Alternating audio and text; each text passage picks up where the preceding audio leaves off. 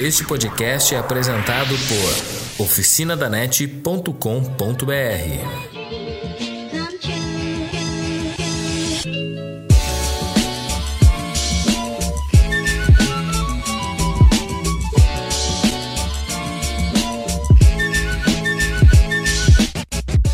pessoal, sejam bem-vindos ao ONCast 39. Isso, para quem não conhece, o ONCast é um podcast aqui do site Oficina da Net, já no episódio 39.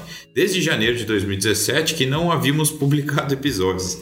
Agora com uma equipe de redação renovada, vamos voltar a cada 15 dias ou menos, né? Vai depender da disponibilidade novos episódios de assuntos pertinentes do dia a dia do mundo de tecnologia e comportamento. Eu me chamo Nicolas Miller, temos na mesa Márcio Borer e novos integrantes como Bernardo Silva, do canal Tech Place, que é redator aqui do Oficina Net também. Ele fala tem bastante experiência em smartphones, notebook e tecnologia. E para fechar a mesa, Rodrigo Vieira, do canal RSSV, também redator aqui do Oficina Net, é psicólogo por formação e atua há muito tempo com tecnologia. E aí galera, aqui é o Márcio Borer, tudo certo? Fala aí pessoal, Bernardo falando. Né? E aí meus amigos, bom estar aqui com vocês. O podcast de hoje, como o título mostra, vai falar um pouco sobre privacidade na internet. Sejam então todos bem-vindos ao ONCast ano 2019.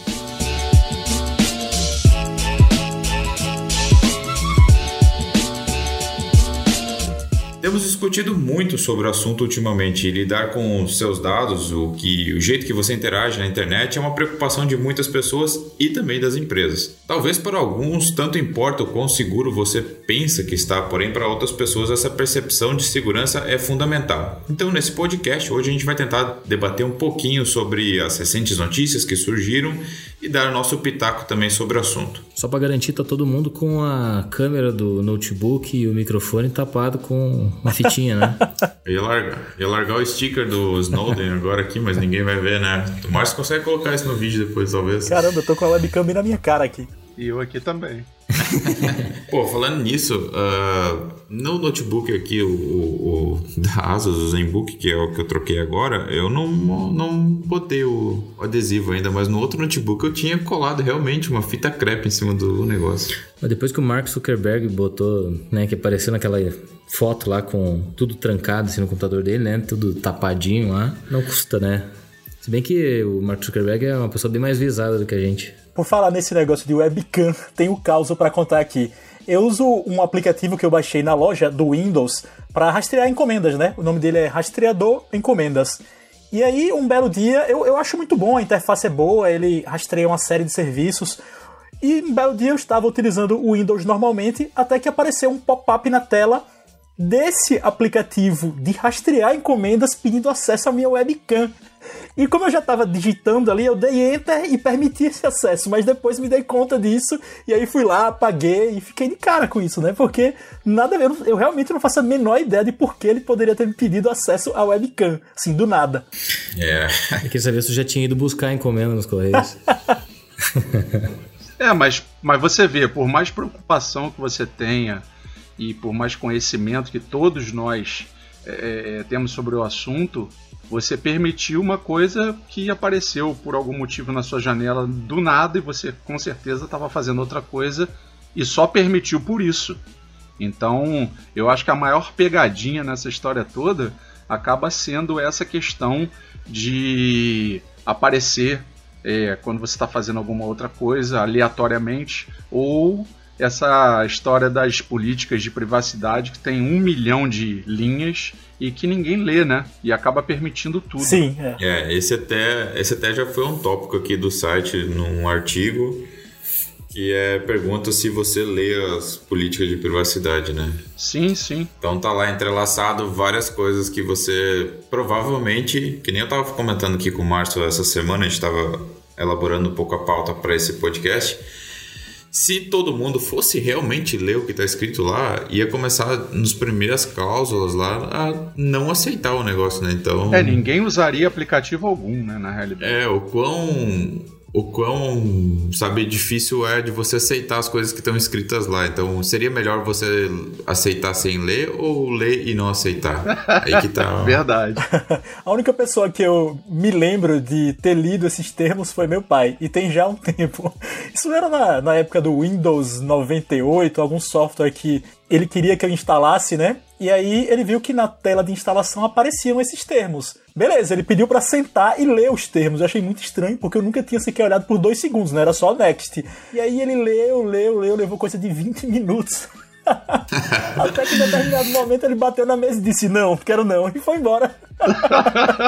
Basta você ver que quando tu instala um aplicativo, uh, normalmente vem junto algum outro, um, sei lá, um, um, uma extensão pro navegador, né? Aquele PC e tal. Muita gente começou a prestar atenção mais nisso a partir do momento que tu, quanto menos esperava, lá tinha uma extensão nova que tu não fazia ideia de quanto tinha instalado, né? Uhum. Era porque daí tu lembra, ah, não, aquele aplicativo lá, daí tu começa a cuidar, né? Então, é, aumentou um pouquinho essa vigilância, né? Quando tu vai instalar um, um software, por mais caro que ele seja, né? Sempre tem, sempre tu tem que dar uma conferida se não vem junto alguma coisa que tu não tá afim na, na bagagem, né? É, ah. Sempre tem um parceiro envolvido ali. Né? Exatamente. Essas, essas instalações aí combinadas aí é um, é um terror. Uh, anti, antivírus tá trazendo isso, né? Tá trazendo sei lá, alguma coisa. Cara, e tem algumas instalações que você precisa fazer o maior malabarismo, porque assim, para negar, na verdade, você não tem que dizer negar, você tem que dizer, se você disser continuar, você tá aceitando. Tem, eles fazem os malabarismos com os botões, né? Porque a gente tá habituado a apertar só próximo ou next, e aí eles dão um jeito de deixar a coisa meio dúbia para quando você aperta o que você acha que é só seguir ou só negar, você tá, na verdade, aceitando instalar o programa. Exato. É, eu, eu não me lembro a última vez é, que eu aceitei o, eu sei que era um software que eu instalo com frequência toda vez que eu renovo o computador, deve ser alguma coisa tipo 7-zip ou alguma coisa assim. E eu vi que tava ou antivírus, ele tava dentro de uma imagem, era uma fotografia no, no passo de instalação e tava um checkbox ali que eu tinha que marcar ele para não aceitar a instalação. Uhum. E não o contrário, né? Não o contrário, né? tipo, é, pois é. São essas as pegadinhas. É isso aí, a gente tem que, tem que parar de apertar, apertar o próximo, próximo, próximo e realmente, né, começar a ler o que tá trazendo para um, um, momento mais moderno, né? A gente passa mesmo uma situação muito parecida nos smartphones, né? Tu instala qualquer aplicativo, é, sei lá, um aplicativo que é um game, lá ele pede autorização para acessar os teus contatos. Todo mundo quer acesso aos contatos, eu não entendo isso.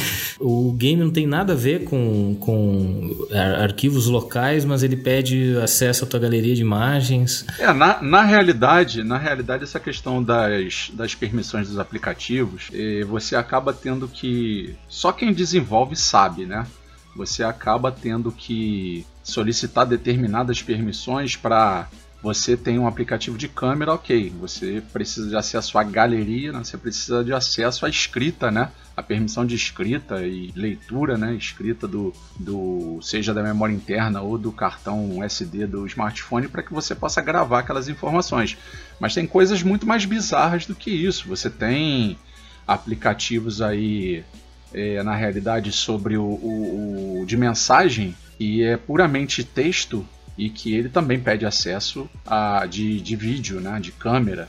Então você fica pensando ali, poxa, para que que esse cara quer isso? E a gente já teve problemas aí, né, com, com uns aplicativos bem recentes aí que deixava a galera nova, a galera velha e que também teve problema de privacidade em relação a isso. É. Deixa eu perguntar uma coisa: vocês, quando vão instalar aplicativos, na verdade, depois que instalam aplicativos e vão abrir, e quando os aplicativos pedem essas permissões, vocês fazem o julgamento ali de cada uma para esse aplicativo aqui é de notas, então para que, é que ele tá me pedindo isso? Não, sim, sim, não? Ou vocês só aceitam tudo? Porque eu tenho que admitir que eu só vai, eu, eu só deixo ir, vai, aceita, aceita e roda logo aí. eu não presto muita atenção nisso, não, para falar a verdade, essas permissões aí. Cara, eu vejo sempre. Gosto muito de escrever sobre o assunto. Uhum. Então, na realidade, virou uma mania procurar exatamente para informar. Mas eu confesso que eu não fazia isso com tanta frequência como eu faço hoje, não. Ah, entendi. Porque você tem o, o interesse de produzir conteúdo sobre isso aí, né? Exatamente, exatamente. Me incomoda muito essas coisas. É, eu, eu vou só no avançar e até tenho um nojo disso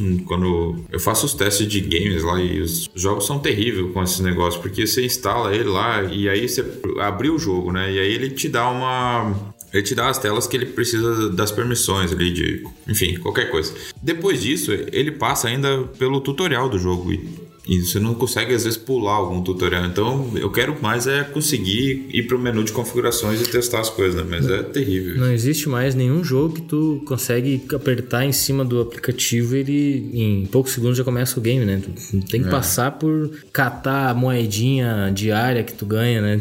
É um saco. Caramba, é verdade. Eu lembro até que nas primeiras versões do Asphalt 8, que é o jogo que eu... Eu acho que zerei, cheguei muito perto, se não, se não zerei é, era mais direto ao ponto, mas o jogo foi sendo atualizado e até melhorou em alguns aspectos, mas o que ele ganhou dessas telas, você entrava e tem moeda, toca aqui, carta ali, e o season não sei o que, é incrível assim como demora para você chegar até onde você quer. Não vamos, não vamos falar em temporadas de jogos que isso daí vai ficar muito sério. Hein? é, entra em Free Fire ou Creative Destruction ou Cyber Hunter pra ver quantas telas dessas aí tem por vez. É. Mas só para responder a pergunta do, do Rodrigo, eu, eu dou uma conferida, cara. Uhum. Meio que pra. É, só, só pra garantir, assim, tipo, é difícil negar né, o acesso, porque dependendo do aplicativo, tu entende, assim, né? Tu vê.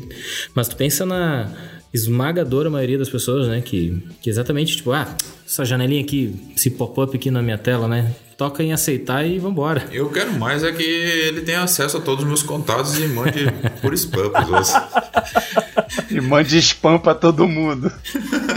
Aí fica mandando, mandando convite no, no Facebook, né, pra pessoa curtir é, o jogo. Manda, tá? Me manda dinheiro no WhatsApp, fica mandando. Cara, então, mas, mas olha só, veja o que acontece. Às vezes a gente acaba é, é, sendo pego por algumas coisas que a gente não imagina. Você vê esse aplicativo que eu citei aí brincando há pouco, que é o todo mundo sabe que é o Face App, né? Uhum ele tem que ter acesso à tua câmera, afinal de contas você vai tirar uma foto. E ele também tem que ter acesso à tua galeria, porque você pode pegar foto de amigos, seja lá de quem for, até tem uma galera que pega foto aí, fotografa até o William Bonner no Jornal Nacional para ver como é que o cara fica velho. Uhum. Entendeu?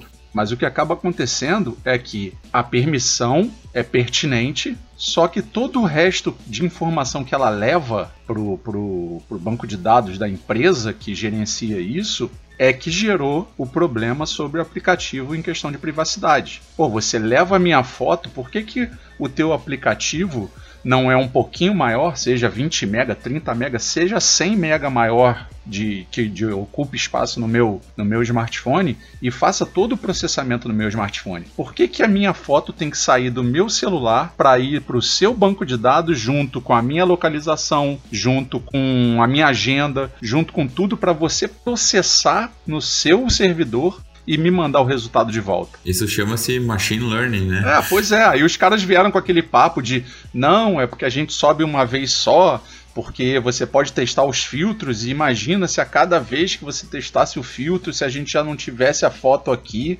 é, é, ia demorar cada vez mais para ser processado e te retornar. Cara, não quero que nada meu vá para aí. Eu quero que você faça um aplicativo que eu permita que eu faça tudo no meu smartphone, tipo offline. Porque você vê hoje em dia, é, antigamente eu escrevia muito sobre jogos offline. Sim, os melhores jogos offline. Pois é, né? Jogue sem dados, sem Wi-Fi, sem internet. Porque tem determinadas ocasiões que realmente o teu celular não pega e você, hoje em dia, eu acho que praticamente você não consegue se distrair se você não tiver online. Porque tudo exige trânsito de dados para que você consiga fazer alguma coisa. É verdade. É, eu acho que a gente realmente vive um dilema, viu? Porque assim, eu não teria dúvidas de que esse processo de enviar a minha foto ou algum outro tipo de dado para o servidor é, vai colaborar para uma melhoria do aplicativo ou do serviço em si. Eu não duvidaria disso. Mas ao mesmo tempo, a gente não pode achar que, que existe neutralidade aí, né? Esses dados não vão e e vão deixar de ser usados para um bocado de coisa que eles podem usar, né?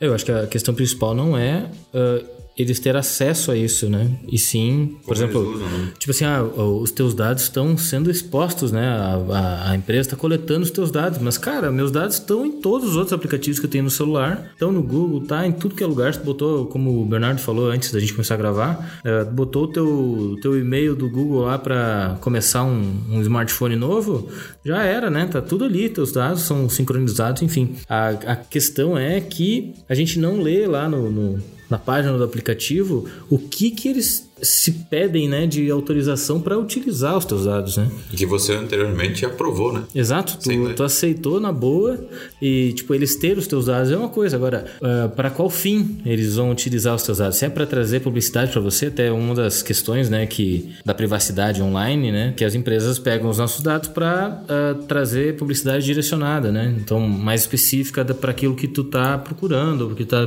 precisando, anda pesquisando por aí no Google. Mas, então isso não é ruim, vamos dizer assim, mas pode ter alguma coisinha nas entrelinhas ali que a gente deixa passar batido, né? Que pode dar brecha aí para ter os nossos dados para alguma coisa que não realmente não é o nosso interesse. Eu acho que nesse sentido, a gente está falando aqui de aplicativos que tem termos ali onde é informado tudo que eles fazem e a gente não lê. Mas fica mais crítico ainda quando isso não é informado e, e, provavelmente acontece muito. Do que é que eu estou falando? Até onde eu sei, né, até onde eu estava mais ou menos atualizado, aplicativos como o WhatsApp, por exemplo, afirmavam categoricamente que eles não pegavam nenhum tipo de informação de áudio para transformar em dados para oferecer anúncios. Eu não sei se isso já foi atualizado e mas acho até improvável, porque recentemente houve um, um assim, uma confusão, confusão, houve confusão aí em relação ao Facebook sobre isso. Mas eu apostaria que o WhatsApp pega dados de voz atualmente para direcionar anúncios e não duvido também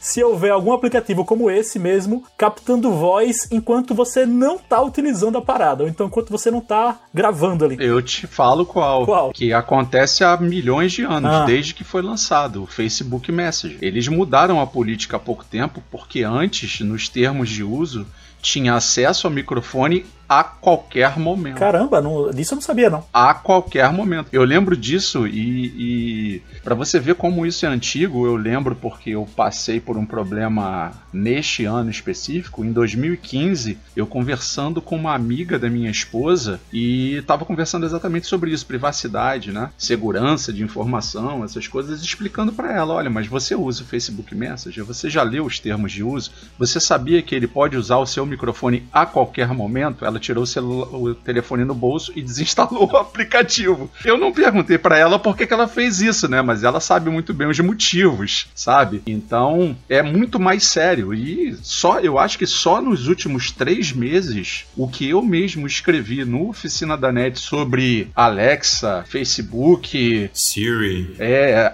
Apple sobre isso, de ter firmas contratadas que são terceirizadas, nem são da equipe da, da Apple, por exemplo, escutando o que a gente fala e o que a gente fala sem solicitar o acesso ao, seja lá o acessório, né?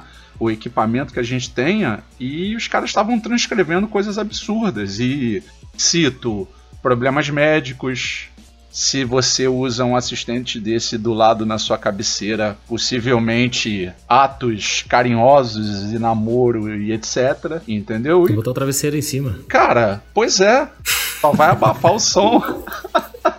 Foi bem, foi bem eufemismo isso, atos carinhosos de amor e etc. Cara, é absurdo. Que é uma prova de que eles escutam mesmo isso. Todo mundo já teve um caso de que tu conversou com uma pessoa sobre um produto, sei lá, sobre uma bola de basquete, e aí depois apareceu uma publicidade, né, no, no- site que tu tá acessando sobre a bola de basquete, né? E aí um dia um colega nosso que trabalhava aqui com a gente tava encucado com isso, né? O Max. E aí ele disse, vamos fazer um teste, né? Daí a gente pegou e fez um teste aqui. Ficamos lá num- numa outra sala falando sobre isso, sobre bola de basquete, se não me engano. E aí viemos aqui pro, pro estúdio e, e começamos a conversar, entendeu? Aí não apareceu nada, entendeu? Aham. Sinal que eles estão ouvindo, porque daí eles disseram, ó, não bota lá publicidade. Quer dizer que Opa, eles descobriram. Vamos dar um, né, um migué aqui. É, não. Hoje não, amanhã talvez. Botaram um delay lá de um dia não pode. Olha, mas eu vou dizer uma coisa. é, houve um tempo em que eu diria que isso é pura teoria da conspiração, mas recentemente duas situações aconteceram comigo que eu achei assim muito intrigantes. Uma delas, é, em um desses dias, eu tava conversando com minha namorada sobre uma pessoa, conversamos, falamos, não sei o quê, e no dia seguinte, era um domingo, na segunda, o Facebook sugeriu que eu adicionasse, sim, que eu adicionasse como amiga no Facebook.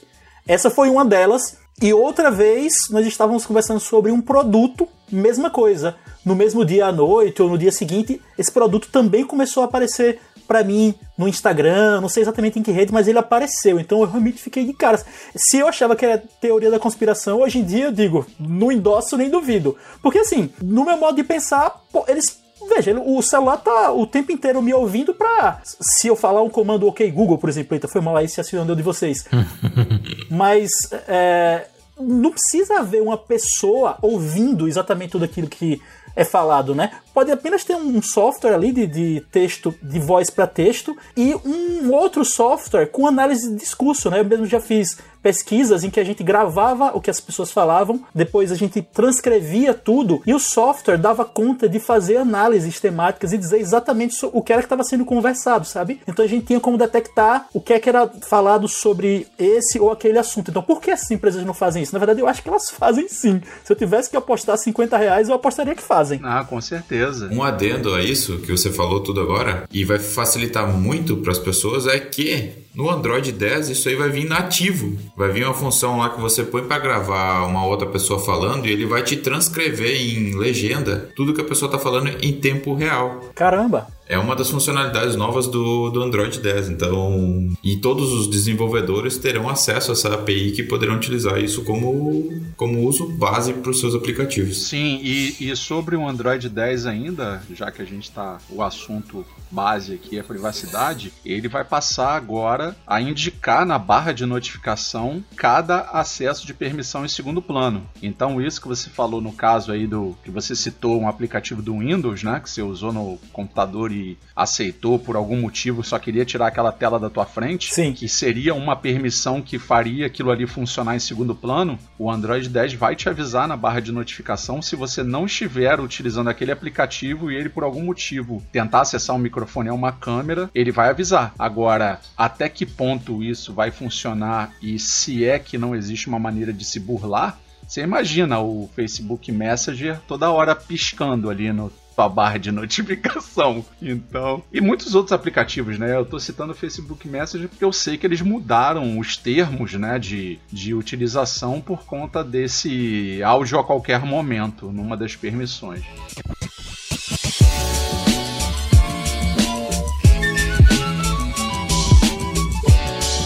O assunto mais recente que veio à tona é o YouTube mudar algumas regras com relação a conteúdo para crianças. Após ser julgado e condenado a pagar multa de 170 milhões de dólares, segundo o jornal The New York Times, o YouTube levantou dados privados das crianças e pré-adolescentes. Esses dados eram histórico de busca e histórico de navegação. Então, após a condenação, o YouTube decidiu mudar regras de anúncio e conteúdos voltados para esse público. E a começar, não vai haver mais publicidade dirigida para esse tipo de público e tipo de conteúdo, além de remover também dos vídeos as notificações, que a gente sabe que não funciona, né?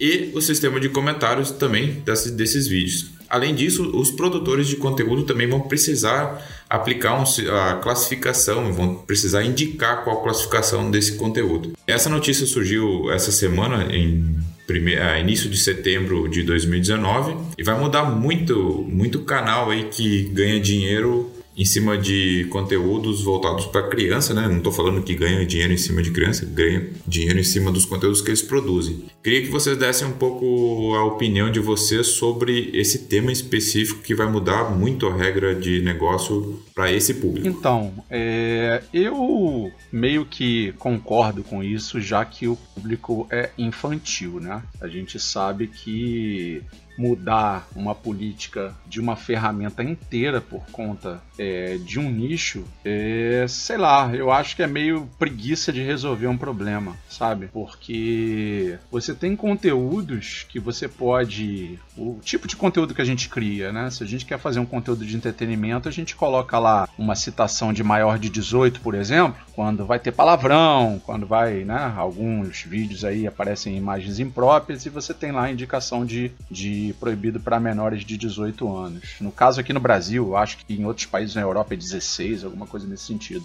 É, nesse caso específico, você é, remover a monetização de todos os canais que criam conteúdo a crianças, eu acho que eles deveriam, na realidade, fazer isso só com base no que eles já têm no YouTube Kids, não no YouTube inteiro né? Afinal de contas, já tem uma ferramenta, um aplicativo que separa esse conteúdo. Eu acho que nem todo mundo deveria sofrer essas sanções aí, essas perdeu monetização, não vamos avisar quando você soltar um vídeo novo, não vamos permitir que o teu público interage, então você está acabando com o alcance, acabando com o engajamento e tirando o dinheiro dessa galera que sempre gerou conteúdo, sempre recebeu por isso, diga-se de passagem, a maior fatia dos recebimentos é para a plataforma. Então, os caras tomaram a multa e agora, bom, já que a gente vai ter que pagar, então, tudo que a gente dividia com esses canais,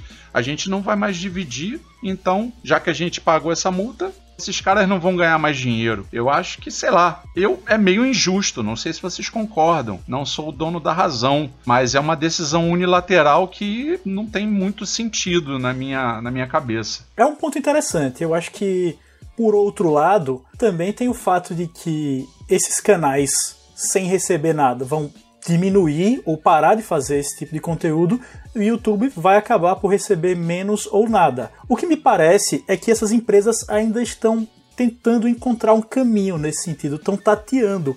Certamente essa não é a solução ideal. Assim, eu acho que deve haver um meio termo que as partes ainda não encontraram, sabem? Mas o YouTube costuma ser conservador nesse tipo de política, nesse tipo de decisão, simplesmente para não dar ruim, né? Porque assim, são processos gigantes a coisa pode ficar pesada mesmo, e aí a decisão inicial tende a ser sempre, ó, corta tudo. E o que eu espero é que ainda haja um segundo tempo nessa questão aí, em que as coisas possam ser ajustadas de uma forma, de uma forma melhor, mais inteligente, porque a impressão com que eu fico, e eu acho que muita gente também, é que é um pouco radical. Isso, ó, cortou tudo, não vai ter mais retorno financeiro para esse ou aquele tipo de vídeo, né, quando envolve criança tal. É, foi, foi um tanto quanto radical, mas uh, talvez essa seja uma notícia assim para apagar fogo, né? Então é bem possível que já pelo que eu já estava vendo, assim, de algumas notícias que saíram, é que eles, que nem a gente conversou aqui e eu explanei, é que vai ser a, a publicidade dirigida, vai ser né, bloqueada de imediato. Talvez não algum conteúdo, sei lá, que não seja dirigido para esse público. Mesmo assim, é, isso é de fechar canais, né? Talvez não o pessoal grandão lá, que é o, o Neto lá, o Lucas Neto da vida, né? Meu filho assiste, meus filhos assistem, eles inclusive, que faz conteúdo para esse público, mas já tem, sei lá, um aparato muito grande de shows e produtos, né? Que consegue aí ter uma, uma renda. Mas e o Nicolas, que tem o filho dele lá e que faz uns desenhos ou monta um Lego e coloca vídeo lá e tá dando acesso a esses vídeos? esse o Nicolas vai parar de receber o dinheiro que ele estava recebendo, né? Provido desses, dessas visualizações e desses anúncios, e provavelmente vai parar de fazer esses conteúdos também. Eu sei também outros canais grandes, né? Que são de animação, né? Tipo Galinha Pintadinha, é, Mundo Bita. Eu tô dentro desse universo agora, né? É. TV da minha casa é só o que, só o que toca no, no final a de tarde, né? começa, né? A gente começa a conhecer isso quando, quando passa por isso, né? Quando passa a consumir esse conteúdo também. É. é, um dia desses eu assisti a uns vídeos de um desses grandes canais infantis que tem no Brasil e pessoalmente achei uma abordagem um pouco agressiva no sentido de expor produtos que eles têm disponíveis, sabem? Então era um episódio, uma historinha que era infantil mesmo, certamente foi revisada no sentido de o conteúdo ser adequado para para a idade e tal, mas dentro dessa história tinha exposição que eu achei ser um pouco agressiva de produtos que esse canal tinha para vender. Mas ao mesmo tempo, eu não, consigo tirar uma conclusão na hora. Talvez seja necessário um estudo bem específico sobre isso. É, eu realmente não tenho uma solução para oferecer aqui, mas é, e eu acho que é daí que surgem essas soluções assim mais imediatas e mais fortes, né? Que é, peraí, corta para de repente a gente ver como é que vai funcionar melhor. É, eu ainda creio que vai ser mudada um pouco essa regra do corte aí, que vai talvez ter alguma forma de não acabar com esses canais que certamente, imagina, você recebe lá, sei lá, 100 dólares e passa a receber zero, entendeu? Ou, sei lá, um dólar você passa a receber. E já era aquilo, talvez, o, o a base do seu trabalho, você faria, estava produzindo conteúdo só para aquele, aquele tipo de, de público. Às vezes tem gente que sai do seu próprio emprego para continuar fazendo esse esse nicho e se fazendo esses conteúdos porque começou a dar certo, porque estava gostando de fazer, né? E viu o dinheiro entrando. E aí simplesmente para de receber assim do nada, né? Então. É impressionante. A, a força desse nicho é impressionante. Sem que é, muita gente se desse conta, esses canais ficaram assim gigantescos, né? Agora, se a gente for analisar, não é só na internet que existe conteúdo publicitário direcionado à criança. Na televisão mesmo, apesar de proibições, de problemas que já houve há não muito tempo, a gente vê conteúdos que são direcionados mesmo ao público infantil, conteúdo publicitário, né, para vender mesmo. E, enfim, fora da, da, da, televisão, fora dessas mídias digitais também. Por isso que eu acho que sempre existe uma solução que pode ser um pouco mais branda. É, não, a gente não pode é, fazer de hipócrita aqui, né, e achar que essas publicidades elas são feitas em outros locais, né, que não seja no YouTube, que elas não são direcionadas especificamente para as crianças, né, porque nenhuma propaganda de, de Ben 10 que aparece na TV no final lá não diz assim, peça pro seu pai, né, não, ele faz a propaganda lá e que instiga que a criança precisa ter aquilo, entendeu? Sim, sim. Então vai, ela vai no meio da. O alvo da propaganda, da publicidade, ela é o, o público final, né? É, existe toda uma psicologia, assim, de, do que é dito, das músicas, de cores, que realmente são para chamar atenção e hipnotizar o público-alvo mesmo, né? Exatamente. É, é, essa hipnose que fez, né? Eu tava esses dias observando meus filhos assistirem esses vídeos. Então, o tom da música, o, as cores que aparecem, né? Como é que você faz uma criança de nenhuma criança, um nenê de menos de um ano, ficar vidrado na galinha pintadinha. Como é que isso acontece, entende? Como é que é isso que faz esses canais, né, teoricamente ter bastante acesso pelo algoritmo, que as pessoas, uh, ninguém, uma criança não pula as coisas, né? A criança não vai lá no, não fica passando o vídeo adiante, ah, entendeu? Pula, é. Meu filho tem um ano e três meses e quando tu vai tocar uma publicidade no celular, ele vai com o dedinho lá e sim, fica lá isso até... sim, pular, pular anúncio, todo mundo, pular anúncio até criança criança sabe fazer, né? É verdade. Mas ela não fica, tipo, avançando o vídeo, entende? Ela, a criança assiste o vídeo dez vezes o mesmo vídeo e não, não foi. Ou do... ela não gosta, simplesmente, né? É, que... tipo, exatamente. Ou não gosta de um, de um, sei lá, do Patrulha Canina. Todo mundo gosta de Patrulha Canina. Eu assisto Patrulha Canina, inclusive. Mas uh, o meu filho sabe o que, que, que, que o personagem vai dizer, sabe o que, que vai acontecer na história e ele tá assistindo toda vez de novo, não, não entende? Ah, eles assistem todo dia. Se botar, tiver uma playlist idêntica, né? Pode botar todo dia. Inclusive no carro, né? Só uma, um adendo, a gente tá no. Eu tenho no carro um pendrive porque eu levo meu, meu filho na escola, então tá sempre tocando musiquinha, né? Eu sei exatamente a ordem das músicas, porque ela segue sempre a mesma, né? Nenhum, nenhum random, né? Eu boto lá no, no som, né? Então é isso, tipo, a criança, se ela ouvir todo dia as mesmas músicas na mesma ordem, vai estar tá legal para elas, né? É uma repetição. Por isso que quando chega na idade do filho do Nicolas, por exemplo, sei lá, 6, uh, 7 anos, eles sabem de cor as falas dos filmes que eles querem. Então, uma publicidade que vem entre essas, esses conteúdos vai pegar também, né?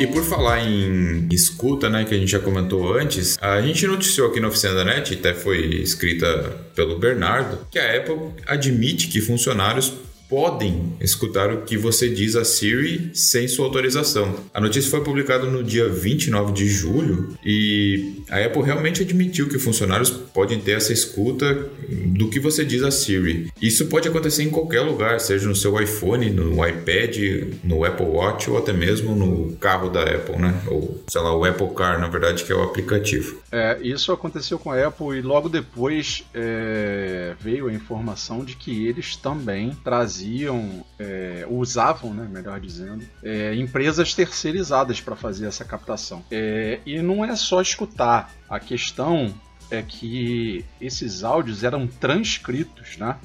Então esses áudios viravam texto. Então quando você escuta, beleza, você escutou ali, acabou a história. Ou você tem um banco de dados de áudio e você escuta aquilo ali a qualquer momento, isso daí demanda um tempo, uma equipe, mas quando você paga é, pessoas para transcrever isso, o texto ele circula com muito mais facilidade do que o vídeo, né?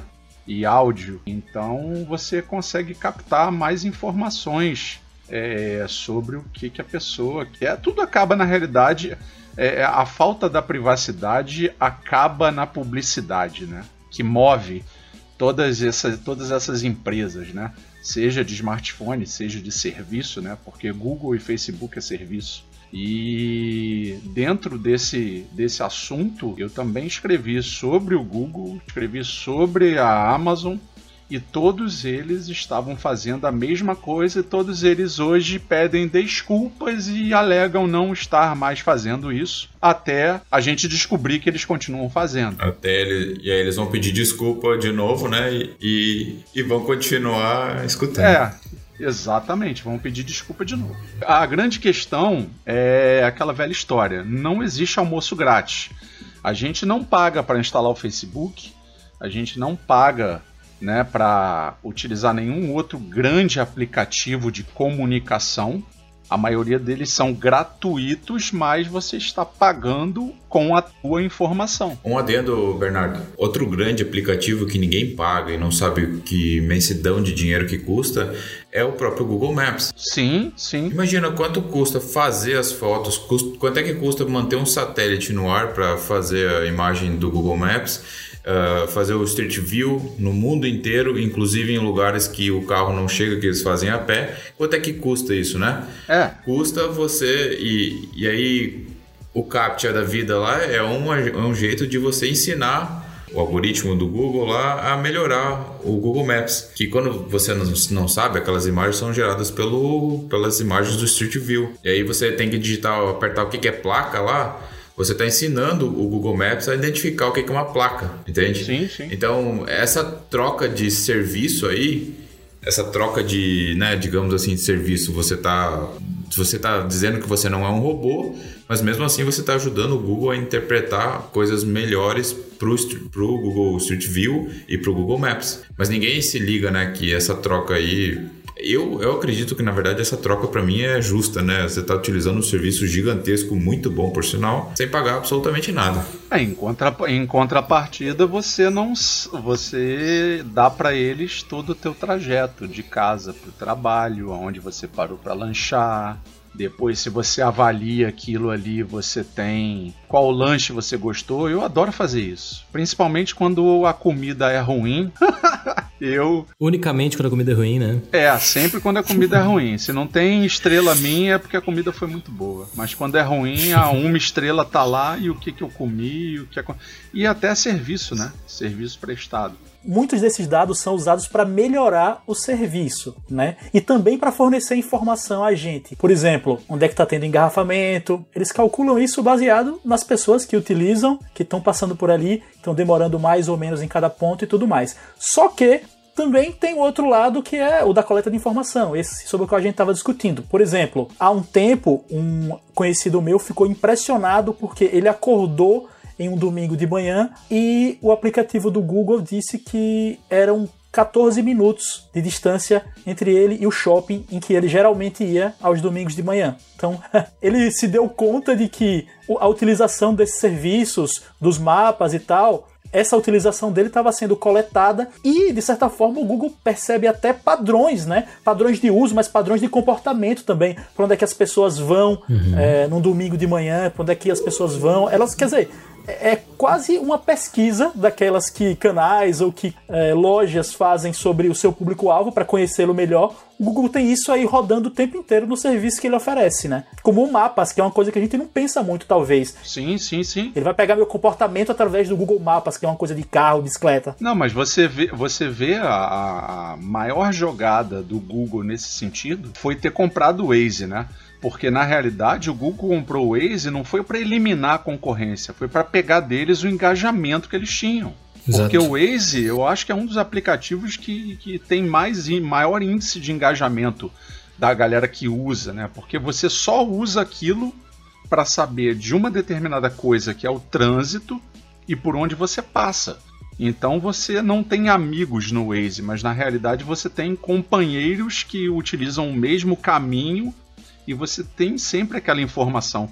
E na realidade eu ainda nem sei por que, que o Google não integrou totalmente o Waze a, a, ao Google Maps. Porque eles ainda mantêm os dois aplicativos funcionando. Mas o Google hoje é até melhor. Eu gosto muito do Google Maps. Inclusive, eu uso ele, tipo, para as viagens que eu faço, normalmente eu, eu, eu, sei chegar na cidade, por exemplo, né? Vou a Porto Alegre, daqui a Porto Alegre. Chegar em Porto Alegre eu sei tranquilamente, eu sei onde tem os pardais, né? O sistema que agora tá meio liberado na BR, mas eu sei onde tem os pardais, eu sei onde tem pedágio, né? É, obviamente que eu não tenho como saber onde teve acidente, coisas assim, mas a, até chegar na Grande Porto Alegre eu sei chegar tranquilo. Então lá dentro da Grande Porto Alegre eu, eu particularmente gosto mais de utilizar o Google Maps e eu não descartaria se o Google Maps já não use os dados de tempo real do Waze para notificar acidentes, notificar é, desvios de rota, né? Existe, existe a notificação já. Não, eu sei, existe, mas eu tô dizendo que talvez não tenha sido um usuário do Google Maps quem notificou. O Waze pertence ao Google, entendeu? Ele poderia muito bem pegar essa informação de que ele pega de que no determinada Maps, né?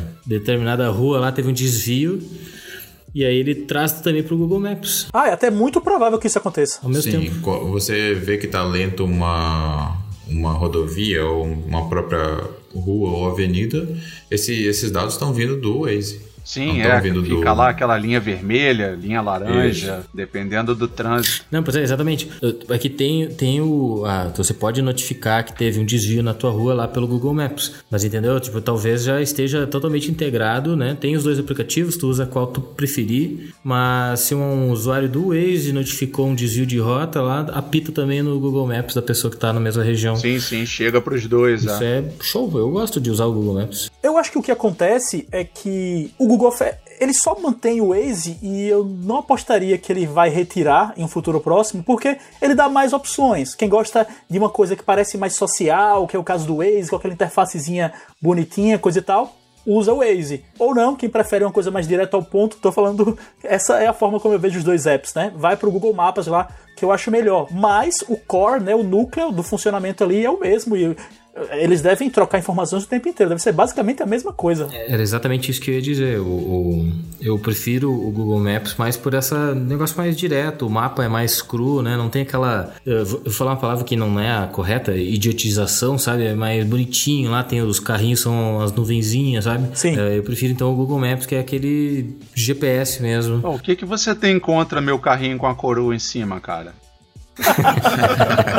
é que eu não consegui sair do. É, não eu, consegui mudar de bebê ando, ainda. Eu ando com a espadinha lá do negócio lá. Aí, tá vendo?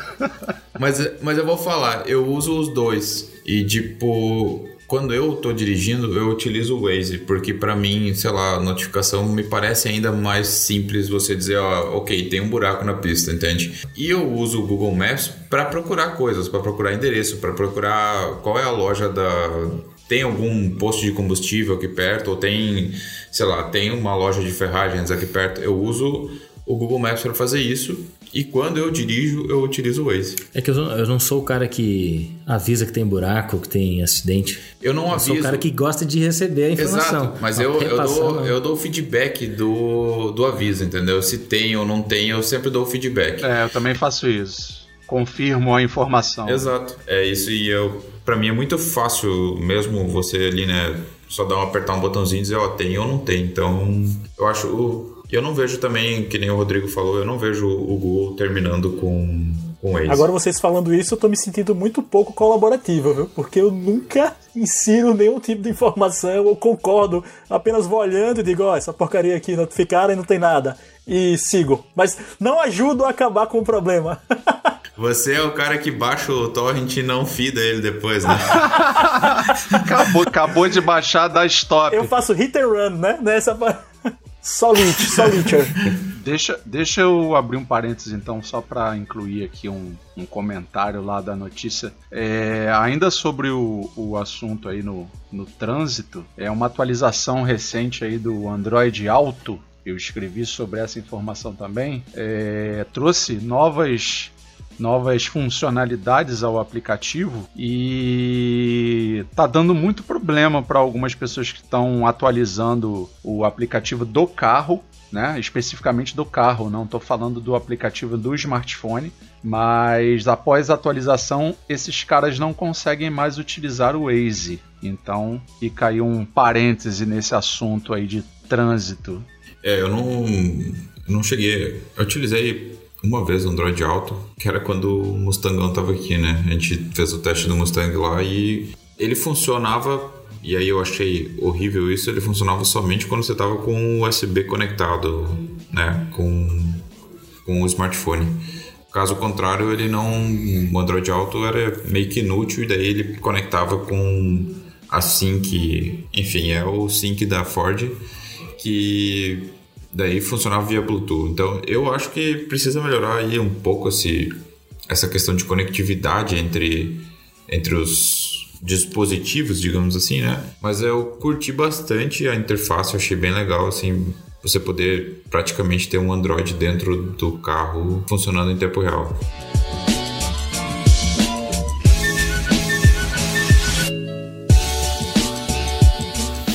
Pessoal, chegando mais pro lado final aí da, do nosso primeiro podcast de 2019, a gente fez algumas perguntas, a gente deu a opção para os leitores e como é que é o nome? Listeners. É, tem os ouvintes? Ouvintes, meu Deus, eu tô Tá pensando em inglês, tá pensando em inglês. É. Cara, muito chique. Olha esse gringo aí, bicho e para os ouvintes né, do podcast ou espectadores pelo YouTube, né? Então a gente deu essa oportunidade de o pessoal também fazer algumas perguntas e a gente chegou a algumas perguntas pela comunidade do YouTube lá no canal. E a primeira pergunta foi enviada pelo Game Time. Ele gostaria de saber se é apenas uma coincidência ou realmente acontece de você estar falando sobre algum produto ou serviço específico, às vezes até mesmo sem internet no celular, porém com ele por perto. E aí depois de algum tempo o Google começa a enviar propagandas, anúncios anúncio sobre o que você estava falando outrora. Já aconteceu comigo e com vocês? Já aconteceu com todos nós, eu acho. A gente conversou sobre isso anteriormente, aqui mesmo nesse cast. E a única questão que eu tenho dúvida e que eu vou até testar é sem internet. Essa informação de áudio deveria ficar retida, gravada para que fizesse sentido, né? É o único teste a se fazer, porque a gente já chegou num ponto pacífico aqui em relação a isso de que nós estamos 24 horas por dia sendo ouvidos, né? E mapeados por isso. É, a gente não tem como bater o martelo assim, só estamos falando de uma probabilidade muito alta. Se você for buscar informação, notícias sobre isso, normalmente o que vai aparecer é as versões oficiais das empresas tendem a dizer que esse ou aquele serviço não estão discutando, ou seu celular, por exemplo. Mas já houve muitas ocasiões em que, por exemplo, especialistas em segurança, né, o pessoal que trabalha para essas empresas do ramo, dizerem assim categoricamente que isso está acontecendo o tempo inteiro. É, tem, inclusive tem alguns vídeos no YouTube, né?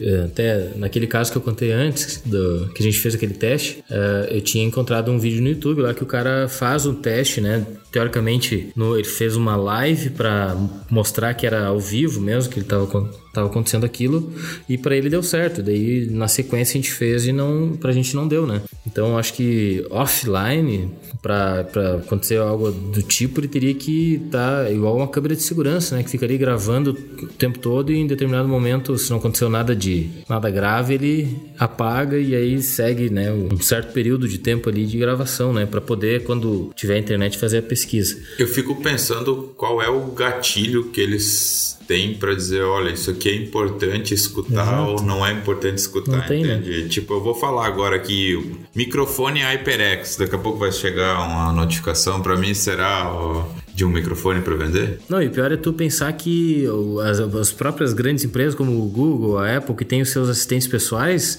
a versão em português é uma porcaria, né? Ele nem entende direito o que, que a gente fala. Aí tu imagina se a, a versão secreta, né, que tá ouvindo aqui a nossa conversa, ela é melhor do que a, a oficial. É, eu, eu na realidade acho que o gatilho foi exatamente esse que você citou. O gatilho é produto ou serviço. Agora, como isso é interpretado, aí só os algoritmos vão conseguir nos responder, porque até mesmo quem desenvolve acaba depois falando que não sabe como aquilo aconteceu. Então a máquina está aprendendo rápido demais. Eu acho que talvez a questão não seja nem alguém sentado lá na cadeira e aí, opa, falaram tal coisa, bota lá no Viva Voz pra gente ouvir. Talvez não seja nem exatamente assim, mas o lance seria todas essas informações estarem sendo armazenadas um software vai decodificando, vai traduzindo isso em tendências, em trending topics do que está sendo falado, e isso pode ser ou filtrado pela empresa, depender de alguma ação que ela queira fazer,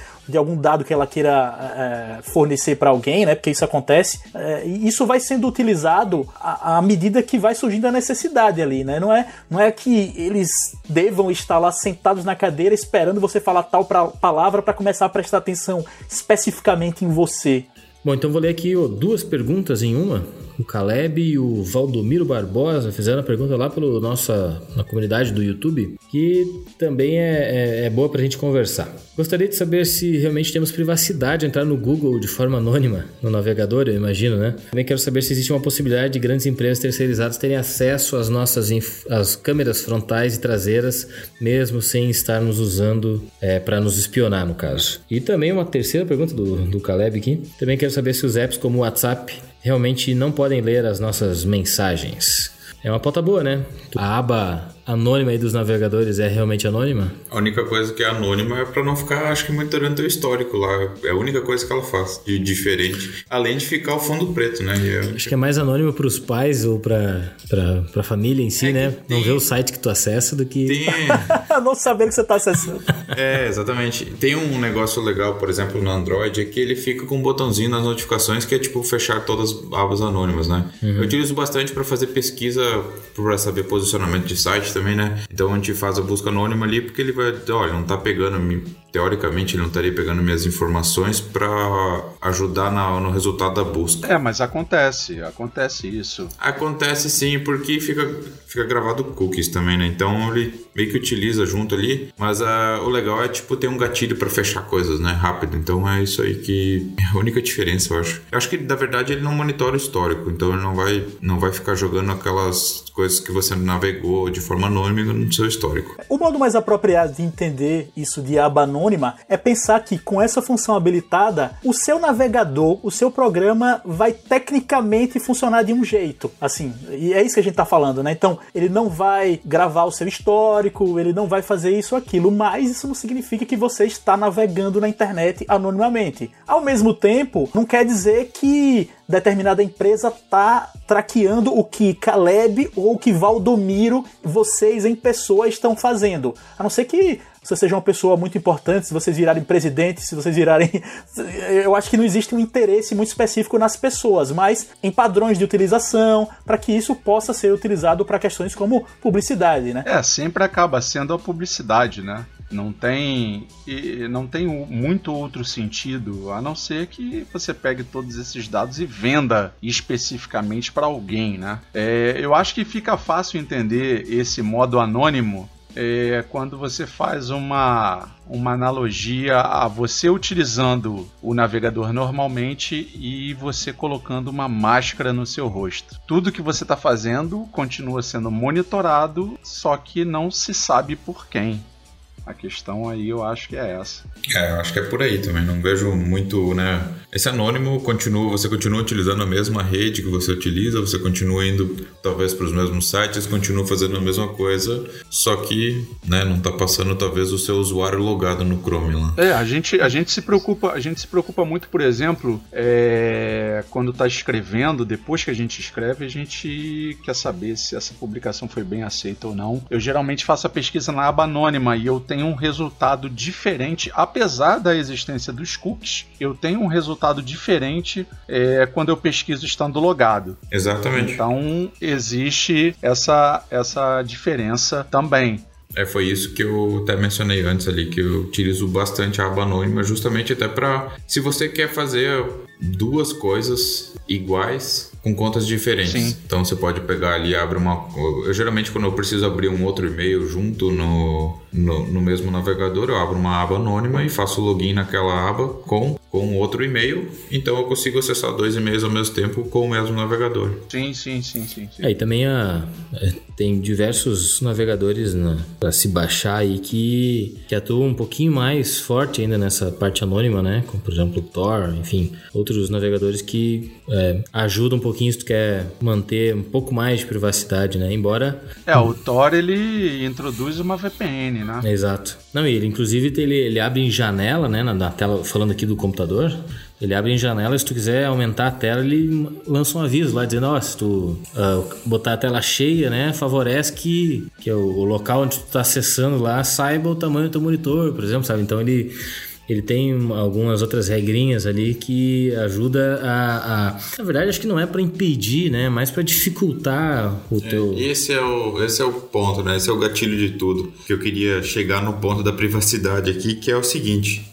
tudo que você fizer para se sentir mais seguro, na verdade, está sendo você está fazendo para dificultar que te descubram ou descubram alguma coisa, mas não vai impossibilitar de descobrir onde é que você está, de descobrir, né? Porque afinal, você acessando pelo celular ou acessando pelo computador, um rastro sempre vai existir. É um sinal físico que sai do computador, sai de algum lugar e tá indo para outro, né? Vai passa, seja sinal de rádio, seja sinal elétrico, tá indo ou mesmo luz, né? Se você tem uma fibra ótica. Uhum. É, são sinais físicos que estão indo de algum lugar para outro e os rastros estão lá. Então, anônimo ou não anônimo, você tá na internet, tá sujeito, né, a ser descoberto ou que descubra alguma coisa de você. É, eu tinha uma, uma, pergunta que eu queria trazer, um tópico, né? Que é se tem como você navegar na internet 100% anônimo. Né? Ou melhor... Tem um negócio tem... que chama... Tem um negócio que eu digo que funciona navegar na internet que de forma totalmente anônima, que ainda existe, é um negócio chamado biblioteca. Enciclopédia Barça. Isso, isso.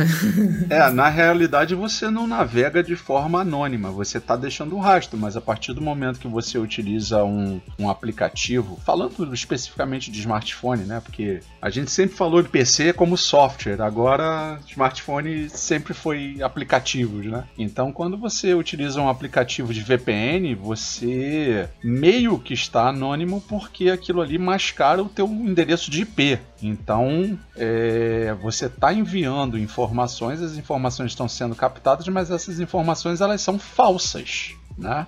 Então você efetivamente está anônimo. Anônimo na tua localização, anônimo no que você está pesquisando, mas a informação está sendo registrada de qualquer maneira. Só que ela está sendo enviada de forma mascarada, né? É, em vez de você estar. Tá, você, o que, que, que a VPN diz? Né? Você vai, ah, eu quero conectar uma VPN na Europa, por exemplo. Então você vai em vez de você estar tá acessando o site em São Paulo ou nos Estados Unidos, o sinal está indo para a Europa e da Europa está indo para o endereço do servidor, né? Sim. E nesse meio tempo, nesse, nesse percurso que o sinal faz, ali pode ter algumas camadas de criptografia que o software da VPN faz, ou que o próprio sistema de VPN faz, que ajudam a dificultar onde você está sendo exibido, né? Ajuda a dificultar, mas e aí, você não está talvez passando os seus dados para o software da VPN, o software. Exatamente, exatamente isso que eu ia falar. Em algum momento isso vai estar tá explicitado para alguém. E nesse caso, o aplicativo de VPN sabe quem você é.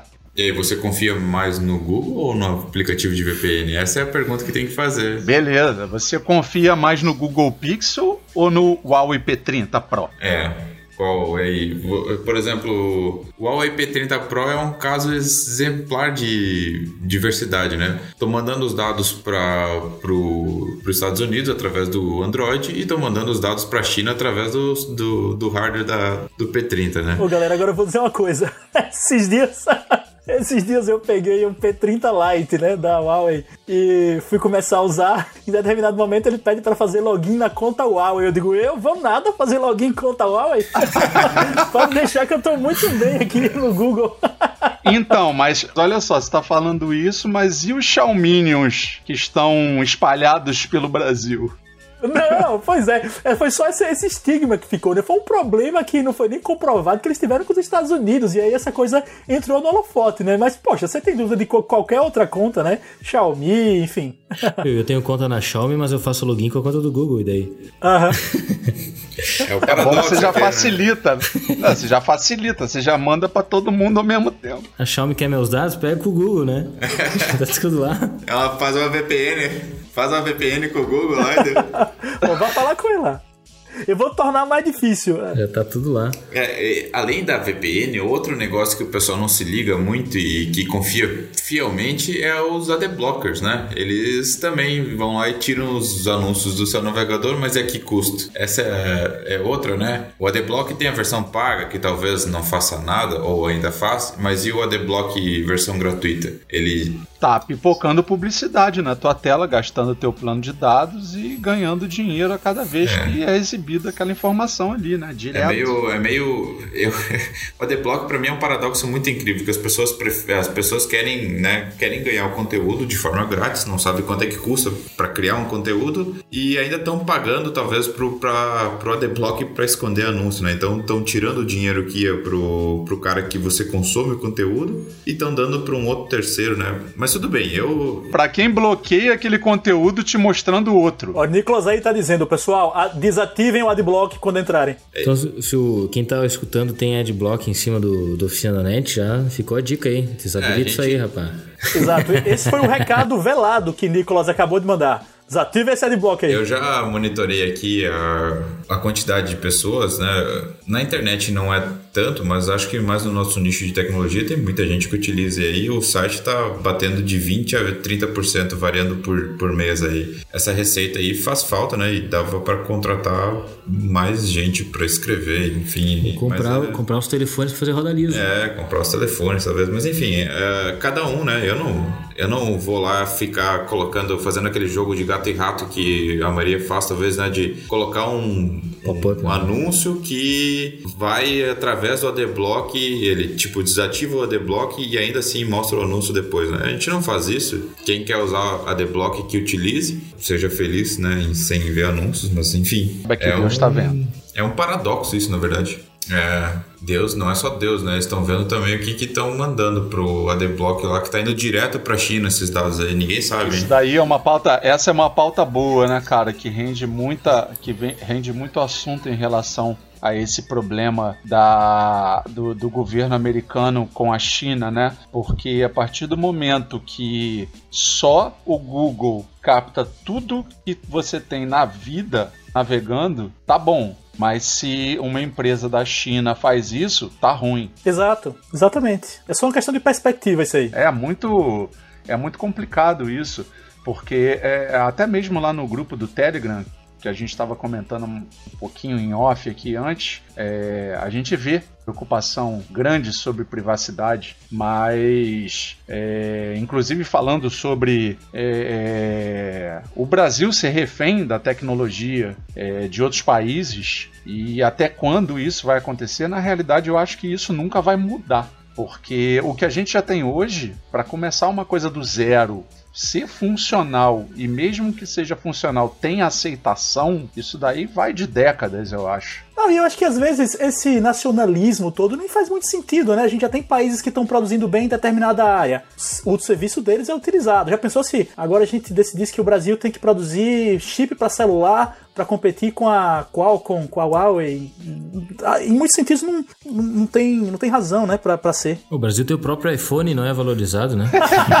o iPhone da Gradiente. É, eu, eu, lembro dessa treta aí. É, eu vou dizer uma coisa muito, muito séria aqui, né? O Brasil não tem condição alguma de competir tecnologicamente com países como a China e Estados Unidos, né? Porque os caras estão anos anos luz à frente. Se você for analisar, o Brasil não ah, eu ia falar uma coisa meio, meio forte aqui, mas né, o Brasil não tem saneamento básico para 50% da população. Vai querer produzir chip, rapaz. Vai primeiro fazer a base né, do negócio que, que é fundamental. Aí, sei lá, a tecnologia no Brasil vai demorar muito para subir, subir, né? A questão essa de investimentos e tudo mais, mas enfim. Quando a Tectoy lançou o Zibo, ninguém comprou, todo mundo comprou PS2. Depois não vai reclamar. É, pois é. Pô, vou fazer um disclaimer aqui que isso é zoeira, viu? Pra que ninguém leve a sério. Obrigado, pessoal. Então, para você que escutou ou assistiu até o momento, agora a gente vai deixar com cada um dos integrantes daqui a opção de dar uma dica aí básica do que você pode fazer para se tornar então um pouco mais privativo aí na sua navegação, começando pelo Rodrigo. Bom, eu acho que em primeiro lugar a gente pode relaxar um pouco, porque ninguém está 100% anônimo mesmo, isso é, é, o que acontece com usuários comuns. E tente ler o que é que aparece nos pop-ups e nos em avisos que pareçam ser suspeitos enquanto vocês estão usando o serviço, assim, quando você for instalar um programa, o que é que tem ali perto do seu botão next, coisas básicas mesmo assim, mas de resto não acho que faz muito sentido essa paranoia tão grande sobre anonimato, porque desde que a gente concordou a utilizar esses serviços populares aí, a gente já abriu mão dele mesmo. Uh, e você, Bernardo, o que, que você tem de dica então para ofertar aí para nossos é, ouvintes? Na realidade não seria nem uma, nem uma dica, mas sim um, uma, uma opinião. A, a grande questão quando a gente fala de smartphone é que a gente tem uma divisão entre usuários da Apple que reclam... e usuários do Android. Os usuários da Apple vivem felizes e todo mundo quando cita quem usa a Apple fala que eles vivem no mundinho deles, não podem fazer muita coisa e estão restritos a um sistema que não muda há zilhões de, de anos. E quando a gente vai para o Android, a gente tem um universo maior onde é possível fazer root nos smartphones, nos tablets. E o problema maior é você tem a possibilidade de instalar aplicativos fora da loja oficial do Google. Uh, não façam isso é um aviso, não é uma dica. Não façam isso, porque a maioria desses aplicativos eles são sim modificados. Você consegue ver isso única e exclusivamente quando você faz o download de um APK desse, porque você vê que o da loja oficial tem um tamanho e de qualquer outro lugar tem outro tamanho. Então isso já já te acende um alerta. Então a preocupação com privacidade vai muito além dos vazamentos que têm acontecido e que estão chegando agora e está todo mundo alarmado. Oh meu Deus, minhas informações. Eu não sou senador, eu não me, sabe, não me chamo Moro, uh, não tenho nenhum cargo político. O que vazar meu não tem menor sentido de eu perder alguma coisa com isso num futuro próximo nem distante. Agora o problema é o seu smartphone, por exemplo, pode estar tá sendo utilizado por outras pessoas para fazer coisas ilícitas e que você nunca vai saber até que, sei lá, toque a sua campainha às 6 horas da manhã. Uma teoria conspiratória interessante aqui. Então, evitem aplicativos fora da loja. O pessoal que utiliza a Gcam aí, que é é. modificada, é. né? O APK É uma febre. Alô, galera da Gcam. É uma febre na internet a Gcam eu participo de um grupo do Telegram que é enorme, ele cresceu tipo exponencialmente nos últimos meses e a galera lá fica um aviso se você é do grupo Gican e tá ouvindo esse podcast aqui, é, fica um aviso, esses aplicativos são todos modificados, todo mundo tem a melhor das intenções, só que tem gente vendendo preset de configuração, entendeu? E tem aplicativos que você não sabe o que foi feito ali. Ah, não, nós só modificamos o aplicativo para que ele funcione no seu aparelho. Ok, eu acredito em você. É ruim, hein? É, esse aí é o, é o mais básico assim que eu vejo que todo mundo instala uh, inocentemente, né? Vai melhorar sua câmera ali, certamente vai, né? Mas e aí, o que está por baixo né, do, dos panos? A minha dica que eu oferto para as pessoas é: se você estiver com seu celular na cama e sua esposa estiver entrando pós-banho, tape a câmera. Basicamente isso.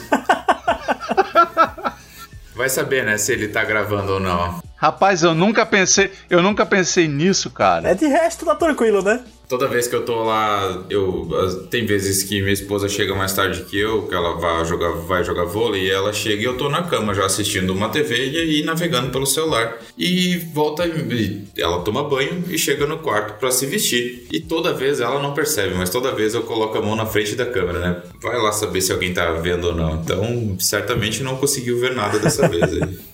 Mas é uma dica boa essa aí. É uma boa dica. De resto, pode ficar tranquilo.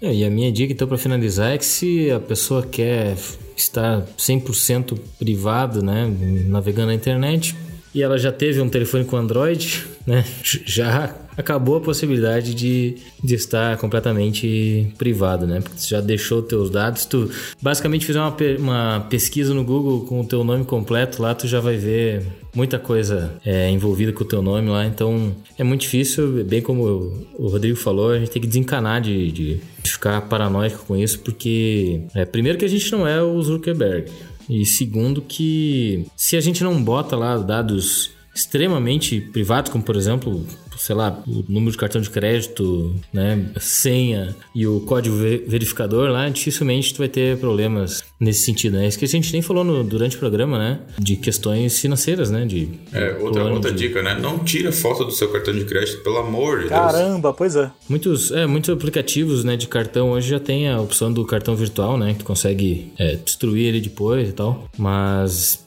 assim como a gente tem, a gente que, que trabalha com isso, volta e meia tu faz uma, dá uma rateada, né? Dá um, comete algum deslize nesse sentido, faz uma coisa que, que poderia né, vir a comprometer. Agora eu volto a, a, citar a grande massa, né, as pessoas que começaram a, a mexer em smartphones esse ano, ou é, são novos, né, ou até gerações mais velhas, né, que têm uma dificuldade natural de, de, de aprender essas coisas modernas, é, o quanto essas pessoas se expõem é, sim, com muita naturalidade, né? Então a dica é sempre dar uma pensada antes de, de fazer qualquer coisa, de aprovar, ou dar uma lidinha antes de aprovar qualquer coisa no seu smartphone, no seu computador. É tomar cuidado com o absurdo também, né? Exato. Cara, uma vez, só pra citar, uma vez tive uma publicidade, né? Daquelas publicidades que tu ganhou um carro, e aí eu fui.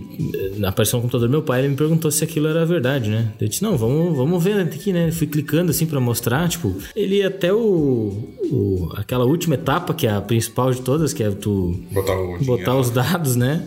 Os dados do teu cartão ali, sei lá é, era tão perfeito, tão bem produzido, né? Eu fico imaginando a quantidade de pessoas que, que caem nesse tipo de golpe, né? Então vale a, ter o pé atrás para todas essas sempre, coisas. Sempre, sempre. E, ah, e um, um, outro detalhe que eu acabei, que eu falei e o Márcio também, não é só com Android. Lembra que a gente citou no meio desse podcast que a Apple também está te ouvindo pode estar capturando as imagens também. Não no meu caso, porque eu não tenho nada. É, eu também não.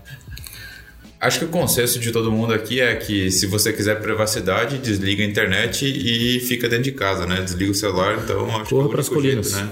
De estar privado aí de alguma coisa, né? Ah, lembrando que no Oficina da Net tem uma vasta cartela de artigos e tutoriais lá para tu melhorar a segurança nos teus dispositivos, no teu computador e também dicas comportamentais, né, nas redes sociais, enfim. É só procurar lá por segurança digital, acho que é, se não me engano, é essa um especial lá falando sobre isso. Então tem muito conteúdo lá que vai além aqui do, da nossa conversa. Então, mais uma vez, um muito obrigado a quem escutou até aqui. Uh, se você estiver no YouTube, Deixa, obviamente, seu comentário aí embaixo sobre a respeito do que você achou do podcast e do assunto, né, que é bastante pertinente e discutível. E se você está no site ou em alguma outra plataforma de podcast, pode mandar e-mail para a gente no contato oficina.net que a gente vai ler no próximo podcast. Então é isso aí, pessoal. Um grande abraço e até o próximo ONCast. Tchau. Valeu. Valeu.